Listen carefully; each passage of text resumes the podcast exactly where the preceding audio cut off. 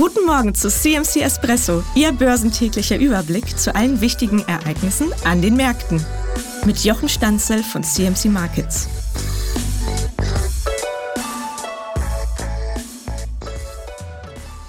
Wie heißt das schwäbische Sprichwort? Wer mit Schulde stirbt, hat Gewinn gemacht. Nach dem Motto läuft das mit den weltweiten Schulden anscheinend auch. Die erreichen einen neuen Rekord. Glaubt doch keiner, dass irgendwann mal irgendwer das Ganze zurückbezahlt. Warum das das Gold jetzt ins Spiel bringt, kläre ich jetzt. Viel Spaß dabei. Ja, Schulden sind leicht zu machen, aber schwer zu bezahlen. Was die Schulden angeht, äh, geht es nur noch darum, die Risiken zu verschieben auf morgige und künftige Generationen. Und es ist klar, dass die Pandemie uns alle sehr viel Geld gekostet hat. Dazu auch gleich mehr. Wer denn da was getragen hat und warum da deswegen die Schulden ganz unterschiedlich gestiegen sind. Ganz konkret soll es jetzt aber erstmal um die Zahlen gehen. Das Institut für internationale Finanzen hat das nämlich ganz konkret ermittelt, wie hoch die weltweiten Schulden sind. Die haben eine Höhe von 307 Billionen Dollar erreicht. In zehn Jahren wuchs dieser Schuldenberg um ein Drittel. Zehn Billionen Dollar von diesem Zuwachs sind alleine in den ersten sechs Monaten dieses Jahres entstanden. Das sind über drei Prozent. Die Schuldenspirale dreht sich also immer schneller. Zwei Länder sind vor allem daran schuld, Japan und die USA. In den USA entsteht dabei gerade wieder ein Streit über die Finanzierung des Haushalts, Anhebung der Schuldengrenze. Äh, da ist man wieder an eine Grenze geraten, wo man nicht weiterkommt, selbst bei Verteidigungs. Ähm. Da geht es auch um die Finanzierung der Ukraine. Ähm, da äh, ist man sich plötzlich nicht mehr einig. Da ist man sich eigentlich in Washington immer einig. Jetzt ist man sich da auch nicht mehr einig. Es soll jetzt einen Fortsetzungsbeschluss geben, der quasi das Ganze so überbrückt. Wenn es dazu eben aber nicht kommt, dass das erfolgreich abgestimmt wird, dann könnten Ende September in Washington die Lichter ausgehen. Die Nervosität wächst auch deswegen, weil Moody's, die Kreditratingagentur, ja hat ja vor ein paar Wochen die US-Bonität abgestuft und als Grund genau diese Haushaltsstreits genannt. Wenn man die weltweite Wirtschaftsleistung jetzt ins Verhältnis setzt zu den Schulden, dann erhält man die Schuldenquote. Die ist jetzt bei 336 Prozent. Vor 2023 war dieses Verhältnis sieben Quartale lang gesunken, also nach unten gegangen. Das ist eine ganz schön lange Zeit. Der Grund für diese plötzliche Entschuldung war die Inflation.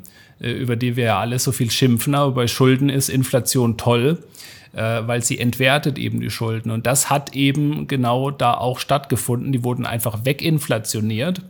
Aber jetzt ist die Situation wieder anders. Die Inflation ist gefallen und die Neuverschuldung, die nimmt wieder zu. Bis Ende des Jahres dürfte die Schuldenquote auf 337 Prozent gestiegen sein. Das ist die weltweite Schuldenquote. Das geht also äh, so schnell, dass man fast den Eindruck hat, die wollen jetzt diese weginflationierten Schulden möglichst schnell wieder aufholen. Das, was wir bisher gesehen haben, ist die Betrachtung der Regierungen, also die äh, Ebene der Regierungen. Schauen wir uns dann noch die Menschen gesondert an, erhalten wir ein etwas anderes Bild. Die Verschuldung der privaten Haushalte ist nämlich im Verhältnis zum Bruttoinlandsprodukt in den Schwellenländern immer noch über den Niveaus vor der Pandemie, hauptsächlich wegen China, Korea und Thailand. Dort haben die Menschen also hohe Schulden angehäuft seit der Pandemie, auch weil sie es einfach mussten. Es gab dort halt keine staatlichen Stützen oder Ausgleichszahlungen während der Pandemie und danach. In den entwickelnden Ländern ist die Verschuldung der privaten Haushalte im Verhältnis zum Bruttoinlandsprodukt, also auch zur Wirtschaftsleistung der Haushalte, hingegen auf dem niedrigsten Niveau seit zwei Jahrzehnten. Die Leute in den entwickelnden Ländern, also wir, USA und so weiter, haben also dank staatlicher Hilfen eine ganz gute Ausgangsposition. Falls also der Inflationsdruck in den entwickelnden Ländern anhalten sollte, könnte die gesunde Finanzlage der Haushalte, besonders in den USA, eine Absicherung gegen weitere Zinsanhebungen bieten. Chinas Verbraucher und die in den Schwellenländern lassen sich nicht mehr zu neuen wirtschaftlichen Abenteuern hinreißen. Das bekommen wir alle mit. Die bleiben defensiv, auch weil sie es müssen.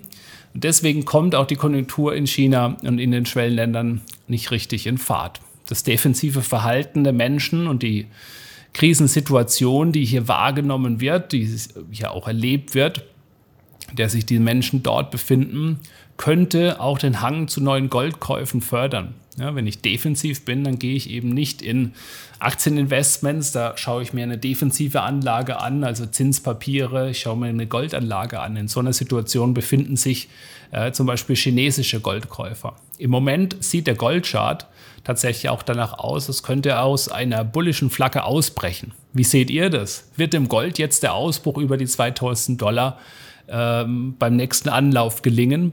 Ich habe mir den Goldpreis einmal charttechnisch angesehen und etwas Spannendes herausgefunden.